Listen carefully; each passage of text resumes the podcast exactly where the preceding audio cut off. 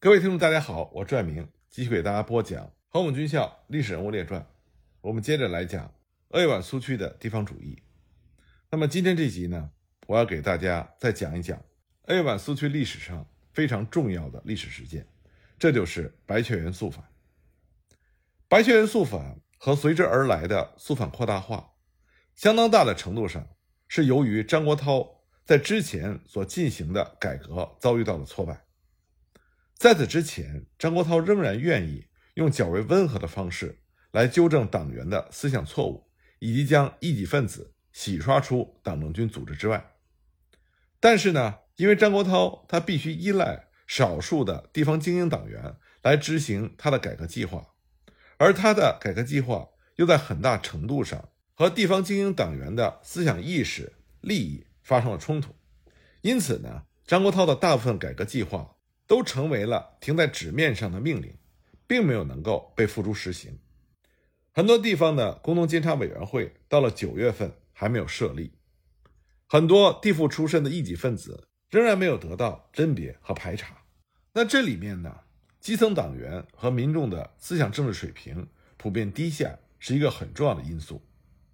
比如说，像工农监察委员会，即使它成立了，但其中大部分的成员甚至都搞不清楚。如何去划分富农和中农？张国焘想要建立统一的苏维埃财政系统，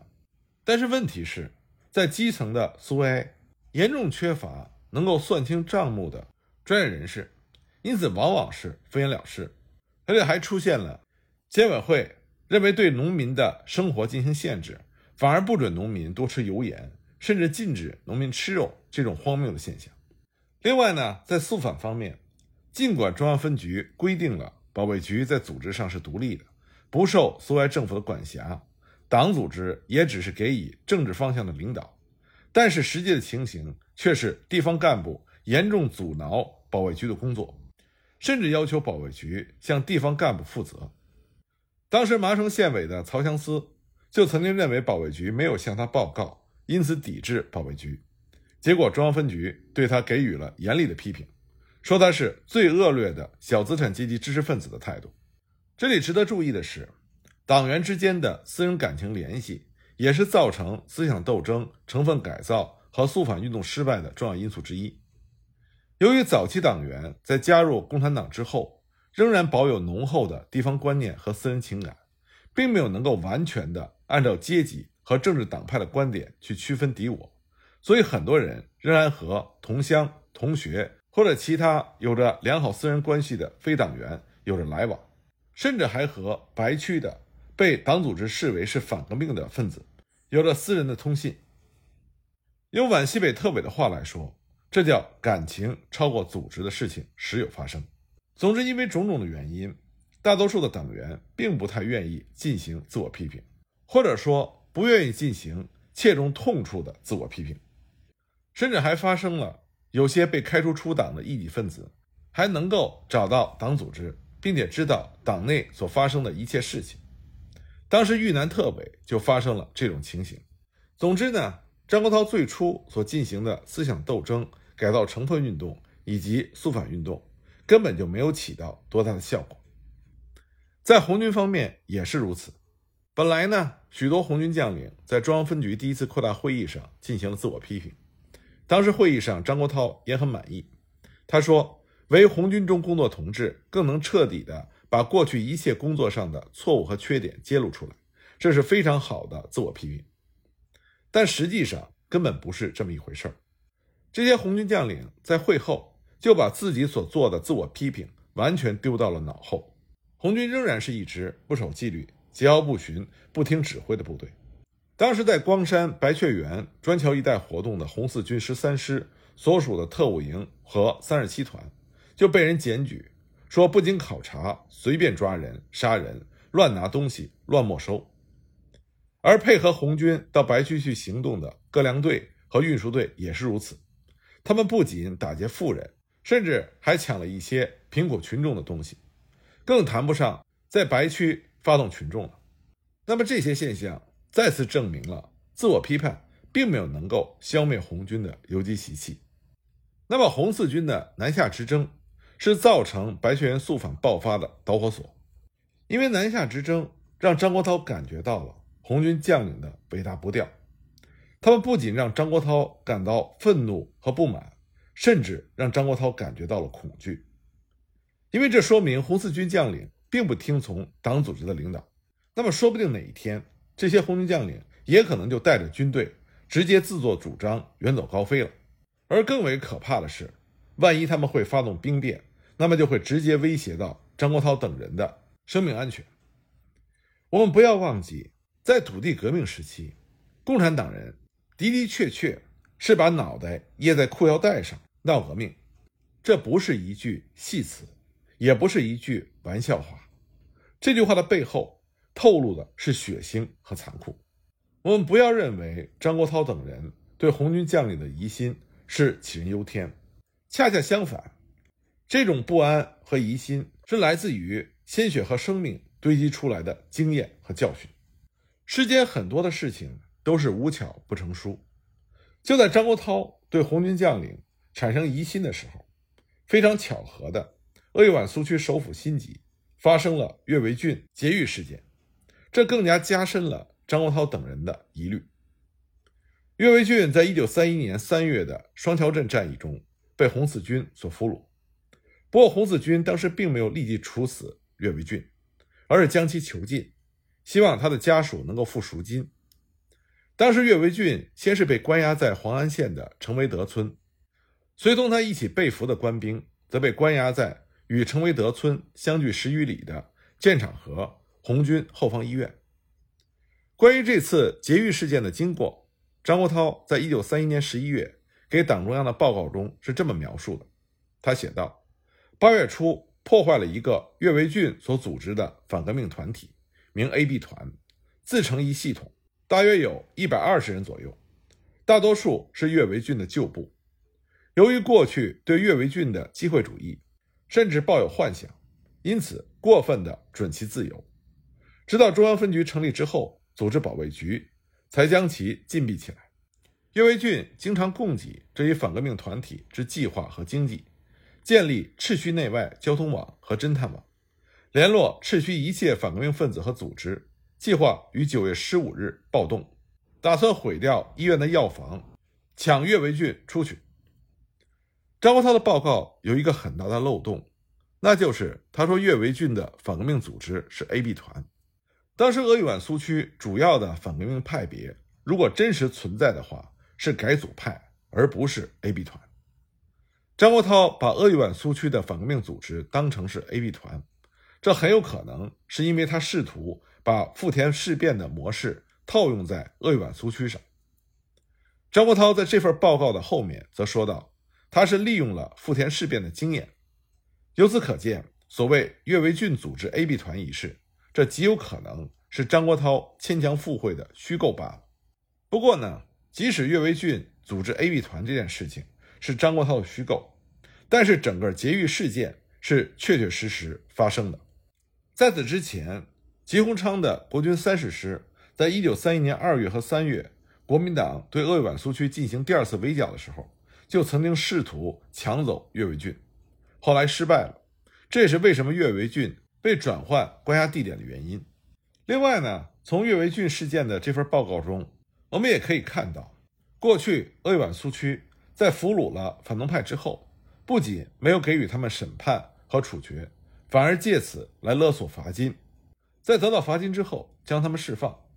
这种行为对于要求党员要有坚定的信仰。要有坚定的阶级观念，要有严格的组织纪律性的党中央来说，自然会有很大的不满。张国焘在另外一份给党中央的报告中则说，苏区的财政来源除了累金税之外，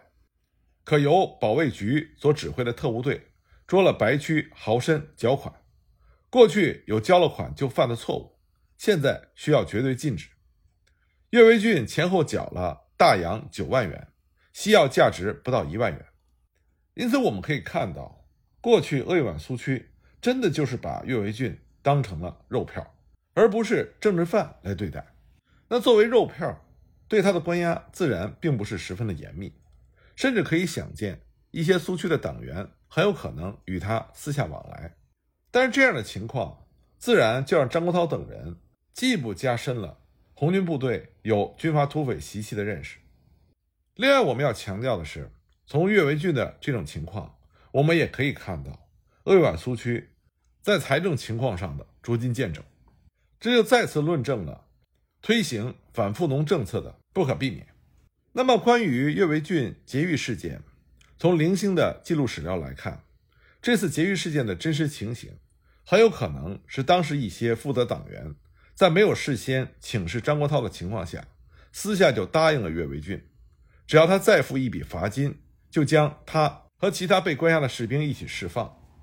那么，因为过去鄂豫皖苏区党组织也是如此对付俘虏的，所以这些负责的党员并不认为需要先向张国焘报告。而张国焘在得知此事之后，大发雷霆，就把这些党员当成是和岳维俊勾结的反革命分子予以逮捕。那么，在这个事件中，和岳维俊达成协议的负责党员，很有可能就是当时任军事委员会参谋主任的李荣贵。根据徐向前的回忆，劫狱事件发生之后，李荣贵在后方心急遭到了逮捕。那么很快，这场反革命事件就迅速的扩大，并且和红四军的南下之争联系了起来。当时陈昌浩正在赶往皖西和红四军会合。根据张国焘所说，陈昌浩原来打算坐飞机前往皖西，不过由于机场不好，不能登陆，折回新集之后才再度启程，是在九月十三日到达了皖西。陈昌浩到达麻布之后，先是逮捕了和李荣贵关系密切的二十八团团长潘一佛、实施参谋主任柯伯元等人。根据陈昌浩后来所说，潘一佛等人和李荣贵的私人关系极好。潘一佛的留下和恢复党籍，这都是李荣贵操作的结果。那么，在麻布逮捕了潘一佛等人，并和红四军会合之后，陈昌浩又得知了一个惊人的阴谋事件。据说，红四军攻下英山县城之后，蒋介石的代表钟俊和他的弟弟钟梅桥两个人前来与许继慎进行勾结，除了任命许继慎是暂编十四军军长之外，还任命了。同属于许继慎反革命集团的萧芳、周维炯等人作为师长，他们的任务是要把红四军拖到武穴去缴枪，去扯青天白日的旗帜。参与这个阴谋的，除了许继慎、萧芳、周维炯三个人之外，还有许继慎的好友熊寿轩、庞永俊、高建斗、封俊、王明、魏梦贤等人。这些人基本上囊括了红十二师所有的高级指挥员。那么，这个阴谋事件是否仅仅是陈昌浩的胡乱栽赃，恐怕也不尽然。在徐向前的回忆录和当时留下的文件中，都提及了这个事件，但是每个人的说法不一。徐向前在他的回忆录里说，这是一场由国民党的大特务曾扩情所策划的反间计。他说，当时的确是有一位名叫钟书武的，也就是钟俊。前来英山找许继慎，给许继慎带来了一封曾扩情的信。虽然徐向前他也承认许继慎的确是关系复杂，但他认为当时许继慎连人带信交给了军部，由此可以证明许继慎他不是一个反革命分子。不过，当时徐向前和曾中生合写给中央的报告，其中关于此事的记载却和他后来的回忆录颇有出入。在这份报告中。徐向前是这么写的：打下英山之后，有名叫钟蜀武者自称前来找许继慎。经过我们秘密审讯之后，他说名义上是从南京政府派来运动许继慎倒戈，实际上他是第三党，受邓演达之命来找许继慎的。这一问题，我们除了密报到中央分局之外，还有一件事要报告中央，就是他说他加入了余洒渡。所主办之黄埔革命同学会，是共产党员袁敬明、刘杰廷两个人介绍的。钟某我们秘密关押着，将押解到中央分局去，由中央分局去查办。从这份报告中，我们可以看到，徐向前等人并没有说钟书武是由许继慎大义灭亲送到军部去审问的，也没有说许继慎曾经亲自向徐向前等人坦白钟书武是国军派来的间谍。反而是由徐向前等人秘密审讯钟书武所得来的口供。而钟书武也不是曾扩情所派来的间谍，而是第三党的分子。实际上，当时首次把许继慎和曾扩情两个人联系起来，是后来中央分局在苏区肃反专刊上所披露的一封曾扩情写给许继慎的信。如果我们客观地分析这次事件，我们可以看到，整个事件的症结是在于许继慎暧昧的私人关系。当时许多共产党员在入党之后，并没有像中共中央所预期的那样，完全是以阶级和政治立场来分辨敌我，这也是人之常情。很多共产党员和一些非党人士，甚至是被中国共产党认为是政治或者阶级上的敌人，还保持着暧昧的私人关系，这在黄埔师生中是一个比较普遍的现象。当然，这并不是说他们保持这种私人关系。是为了从事反革命活动，而是因为他们并不认为从事革命就必须要切断这些暧昧的私人关系。更何况，有的时候阶级立场和政治立场往往是暧昧不明的。而且，后来新中国的建立也很大程度上得益于中国共产党员和非党人士之间的私人关系，这极大的帮助了后来统一战线的建立。但是在土地革命时期，中国共产党还是以阶级斗争为纲，所以这种和非党人士之间的暧昧的私人关系，就很容易成为被定性为反革命活动的催命符。这并不是由某个人或者某几个人的意志所决定的，而是当时中国共产党所处的环境以及中国共产党它自身发展的情况所决定的。我在《逝去的牛人》专辑里曾经讲过许继慎，这里呢。我再给大家多聊几句关于许继慎。许继慎他曾经在黄埔军校学习，而且根据现在的一些史料，我们可以看到，许继慎是一个性格外向的人，他交友甚广，所以很自然，他的那些黄埔一期的同窗，很多人都和他有着或多或少的朋友关系，而这些黄埔同窗，有不少人也成为了共产党的死对头，或者是第三党的成员。而且这里呢，还有一个非常值得强调的因素，那就是在国共分裂之后，在土地革命时期，有相当一部分的黄埔学生，他们的政治立场是在发生转变的。比如说于洒度就是一个典型的例子。于洒度曾经是武汉国民政府警卫团第一营的营长，在参加秋收暴动的时候，卢德铭牺牲之后，于洒度实际上就成为了起义部队中。最高的军事领导，但很可惜，因为他和毛泽东意见相左，最终离开了起义部队。后来甚至脱离了中国共产党的队伍，成为了第三党的干将。而当第三党的领袖邓演达被杀害之后，余洒度就彻底又投靠了蒋介石。如此一个政治立场变化多端的人，连中共中央都曾经委以重任，许继慎又如何能够彻底的切断？两者之间同窗加好友的关系呢？另外，许一慎在南昌暴动之后，曾经逃至上海，和熊寿轩等人搞了一个秋阳书店。按照相关史料的说法，这个书店呢是在周恩来的指示下，假借书店为名，作为中国共产党对外联系的机关，做白皮红心的工作。主要目的呢是想通过安徽籍同乡的身份，联络当时割据皖西北地区的博文卫。但这个时候，上海的政治局势非常的复杂，不仅仅有国民党、共产党，还有第三党。第三党是出自于国民党的左派。按理说，国民党左派和中国共产党应该是盟友关系，因为在宁汉合流之后，国民党左派的领袖邓演达和宋庆龄都坚持孙中山的三大政策，他们两个人都曾经去莫斯科寻求延续三大政策的可能性。但是因为种种复杂的原因，当时中国共产党在共产国际的指示下，坚持阶级斗争为纲，所以不仅没有和第三党结成盟友关系，反而将第三党也定义成中国共产党的阶级敌人。但是因为第三党从来就没有提出过尖锐的反共口号，因为继承总理遗训，坚持三大政策，这是第三党的核心宗旨。而第三党的主要成员又都是黄埔军校的师生，这就使得许继慎等人在上海，他们很难把第三党定义成是针锋相对、需要斗争的敌人。再加上许继慎交友广泛，所以许继慎在上海和第三党有联系，这绝对不是空穴来风。那么，许继慎来到鄂豫皖苏区工作之后，很明显，他并没有切断这些暧昧的私人关系。结果呢，来探望他的钟俊就被徐向前等人抓捕。按照徐向前的回忆录，钟俊承认自己是第三党派来的特务。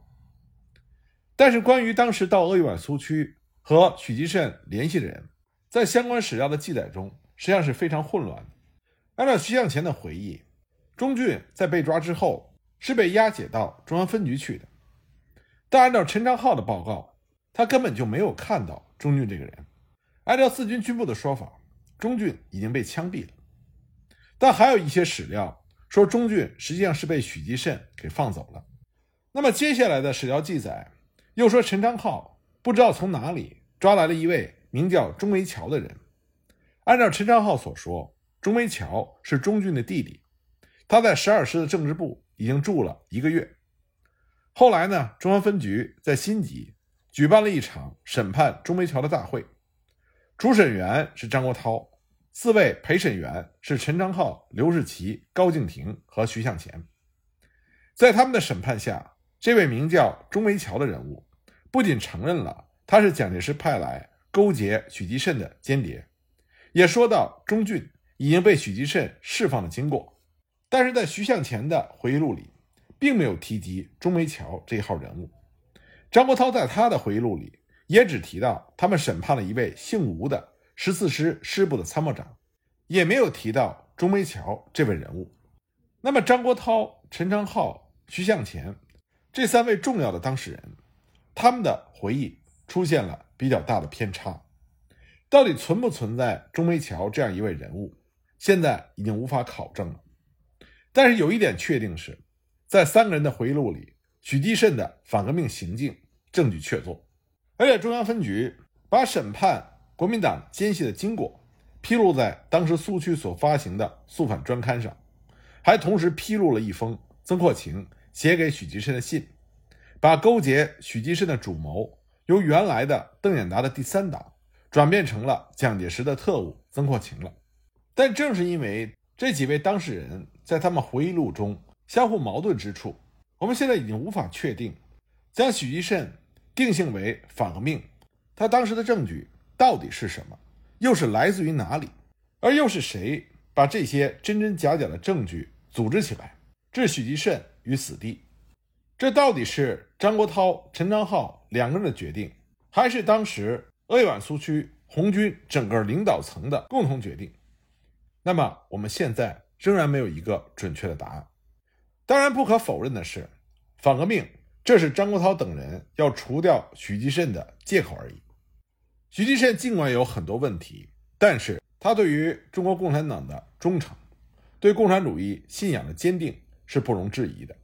但这些并不能阻碍张国焘对许继慎的杀心。